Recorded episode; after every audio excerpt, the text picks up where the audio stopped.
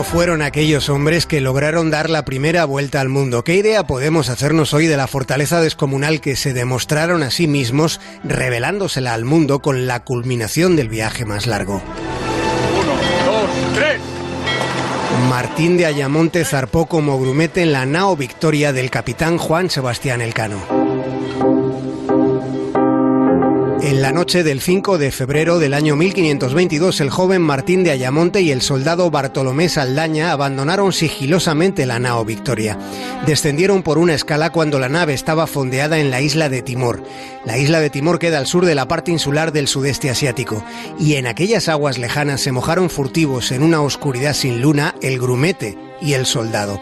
Desertaron porque tenían miedo, miedo a morir rumbo hacia el oeste. Martín de Ayamonte y el soldado Saldaña se ocultaron en la selva esperando la oportunidad de regresar a las Islas Molucas para desde allí emprender el retorno a España por el este.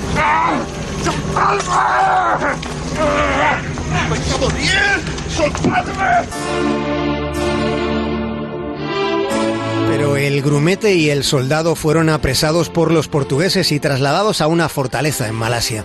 Allí el marinero fue interrogado el primer día de junio del año 1522 y el manuscrito de ese interrogatorio hecho en el siglo XVI fue descubierto en Lisboa hace solo 87 años, aunque su existencia pasó desapercibida para los historiadores españoles hasta que Tomás Mazón encontró ese documento en el Archivo Nacional de Portugal.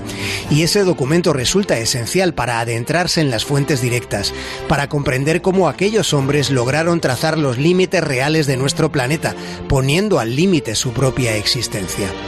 El grumete Martín de Ayamonte temía volver a España por la ruta del oeste que había previsto el Cano.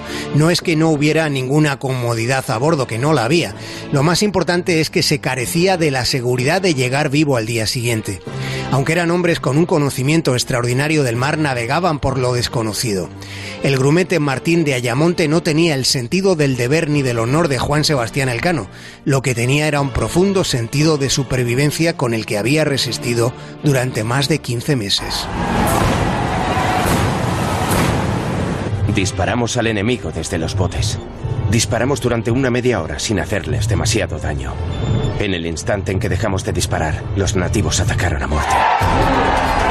Grumete Martín de Ayamonte estuvo en Cebú, en Filipinas, en aquellos días infaustos. Sobrevivió a todo lo que allí sucedió cuando a Magallanes le atravesaron la frente con una lanza.